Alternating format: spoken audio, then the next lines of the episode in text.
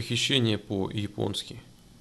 Хоть Япония в целом безопасная страна, но когда совершаются преступления, они могут быть особенно ужасными и часто странными. И история Кабу Тараучи именно такая – ужасная и странная. Кабу Тараучи был на самом деле достаточно умен, и его могло ждать действительно блестящее будущее. Но, как часто мы слышим в таких случаях, он был немного одинокий и над ним издевались в детстве. Конечно, это абсолютно не оправдывает того, что он позже будет делать, став взрослым. Но теперь мы знаем, что издевательства могут иметь действительно серьезные последствия для ребенка, который все еще развивается. И это может повлиять на их поведение и действия во взрослом возрасте. Тем не менее, несмотря на то, что у него было мало друзей и он не участвовал в общественной деятельности, он был отличным учеником и снова-снова показывал, что он действительно может оказать положительное влияние на этот мир. Он мог бы вырасти и внести большой вклад в общество, но, к сожалению, он предпочел этого не делать.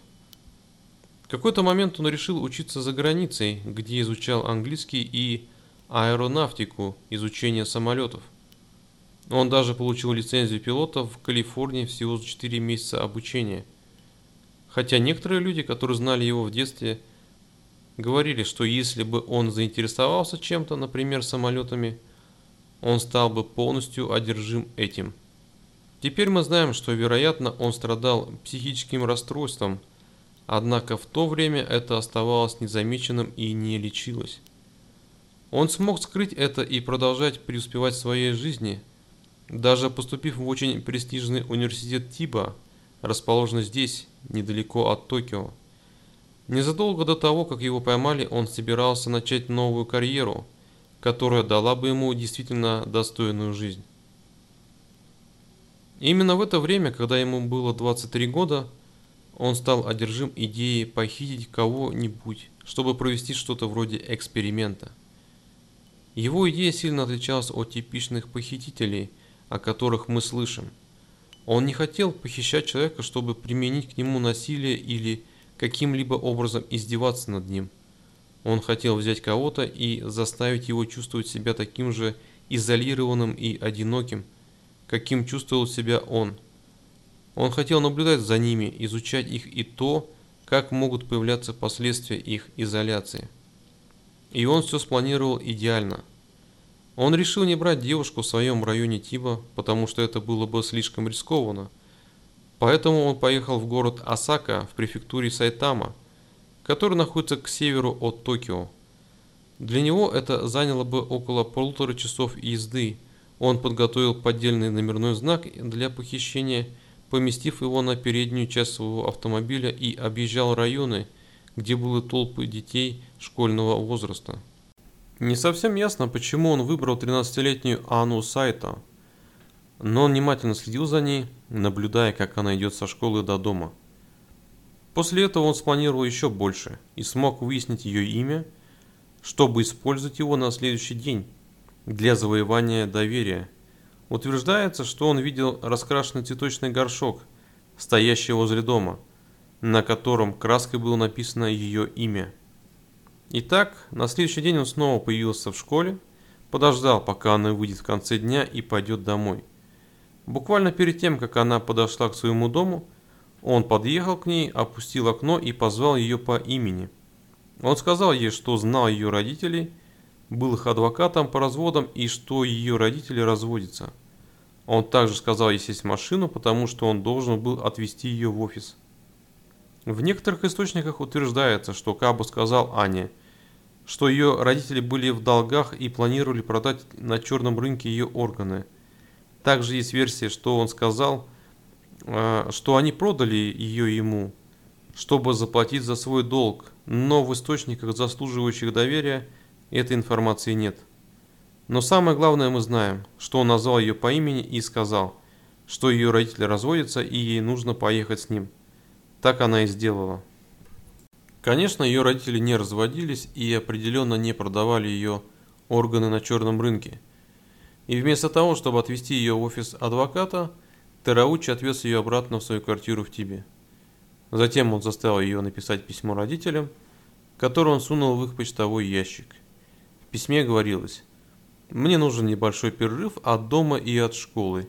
Я пока буду в доме моего друга. Пожалуйста, не ищите меня». Конечно, эта записка не помешала родителям Анны немедленно позвонить в полицию и сообщить о пропаже их дочери. Соседи вспомнили, что видели, как девочка разговаривала с незнакомым мужчиной недалеко от своего дома, прежде чем сесть к нему в машину. Родители Анны знали свою дочь, а также знали, что она просто так не сбежала бы, тем более с незнакомым мужчиной, и они продолжали ее искать. К сожалению, Анна этого не знала. Она искренне верила, что ее родителям было все равно, что она пропала, и они ее не искали. Кабу убедился, что она потеряла всякую надежду. У него не было никакого оружия, чтобы угрожать ей, но он рассказывал ей ужасные вещи о родителях, чтобы удержать ее в квартире. Позже Анна скажет, что похититель никогда не причинял ей физического вреда или сексуального насилия, но он эмоционально манипулировал ею, заставляя поверить, что она совсем одна в этом мире. Тем не менее, через несколько недель после заключения в квартире Кабу, она попыталась сбежать. Это было в апреле 2014 года. Он учился в университете Тиба, и все его преподаватели и однокурсники говорили – что он будет ходить в университет, как обычно, и никто понятия не имел, что у него в квартире была эта молодая девушка. Он запирал Анну в квартире, когда уходил. В этот день он забыл запереть дверь, и Анна воспользовалась возможностью, чтобы попытаться сбежать. Я думаю, здесь важно помнить, что в то время ей было всего 13 лет.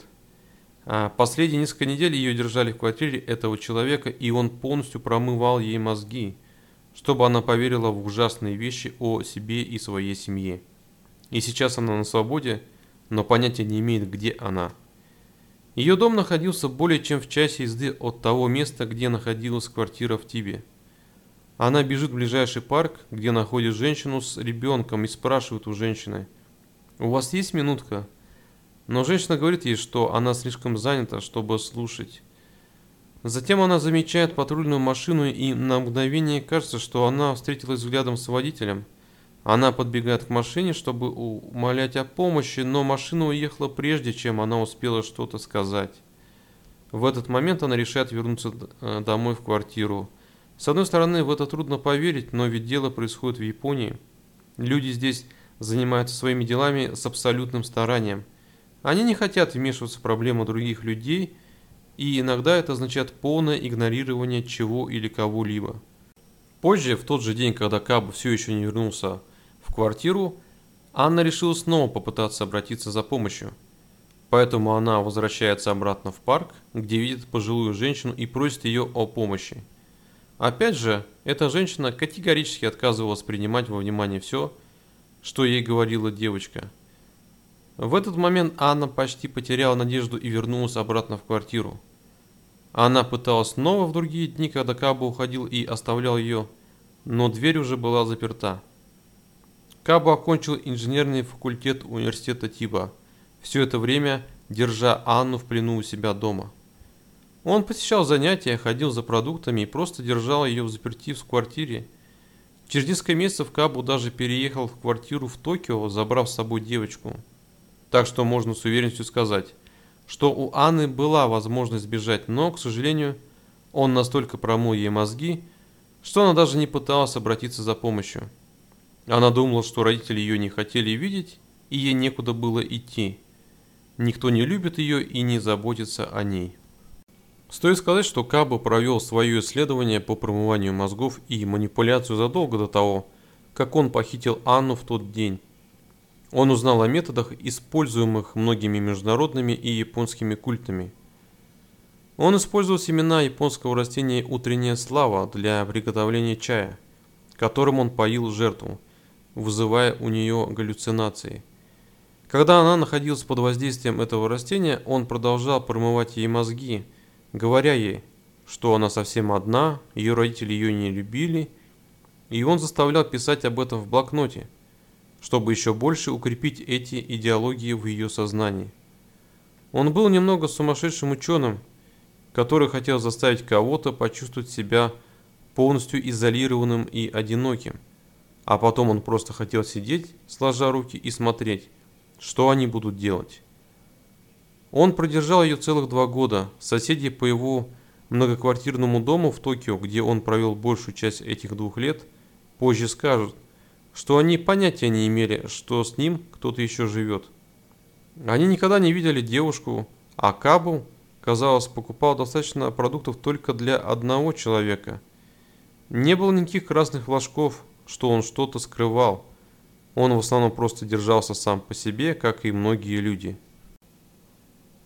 Квартира находилась в очень шумном, оживленном жилом районе Хигаси-Накана, что снова заставляет задуматься, как это продолжалось так долго, что ее так и не обнаружили живущие там. Опять же, это возвращает к тому, как устроено общество здесь, и каждый слишком занят своими делами. Но в конце концов Анна обнаружит, что ее родители на самом деле не просто бросили ее или продали. Они все еще искали ее, и она увидела листовки с ее лицом и информацией. В газете были статьи о ее исчезновении. Все, что говорил Якабу, было полной ложью. Это дало ей достаточно надежды и решимости, чтобы попытаться сбежать снова. В воскресенье 27 марта 2016 года Анна, которой уже было 15 лет, сделала свой ход. Кабу сказал, что направляется в Акихабару, чтобы купить мобильный телефон – и на этот раз а, он оставил дверь не запертой. Анна сбежала из квартиры в одном спортивном костюме и сандалиях на холоде и нашла телефон-автомат на станции Хигаши Накана, откуда она сначала позвонила своей матери. Она хотела сообщить ей, что жива, что с ней все в порядке и что ей удалось сбежать из а, заточения. Мать Анны сказала ей повесить трубку и позвонить в полицию, что они оба и сделали. И, к счастью, в полиции быстро отреагировали, прежде чем Каба смог узнать и, возможно, выследить ее. Теперь она в безопасности и собирается наконец воссоединиться со своей семьей. В заявлении для Japan Times отец Анны сказал, «Я действительно чувствую облегчение, я хочу провести время со своей дочерью, чтобы мы могли вернуть время, которое мы потеряли». Кабу, с другой стороны, быстро узнал, что Анна сбежала и была в руках полиции – Поэтому он решил, что для него будет лучше не возвращаться домой, где его ждала полиция. Они понятия не имели, где он, но его поиски не займут много времени. Из западного Токио, примерно в 100 километрах от его квартиры, позвонили в полицию, чтобы сообщить о странном мужчине, который ходит с окровавленной шеей. Это был Кабу. Он пытался покончить с собой, ударив себя ножом в шею, и хотя он сильно истекал кровью, попытка провалилась. В его кармане была написанная от руки записка, в которой говорилось «Я сделал кое-что серьезное, мне жаль семью». Он был доставлен в больницу, где ему лечили поверхностные раны, а затем был немедленно арестован по обвинению в похищении, как только его выписали. После ареста он сообщил полиции. «У меня нет оправданий. Я не знал девушку, которую похитил». Отец Кабу сказал а, в телефонном интервью Kyodo News, что он был шокирован, услышав о предполагаемой причастности своего сына, и что он не разговаривал со своим сыном довольно долгое время, отметив, что ему нужно проведать Кабу.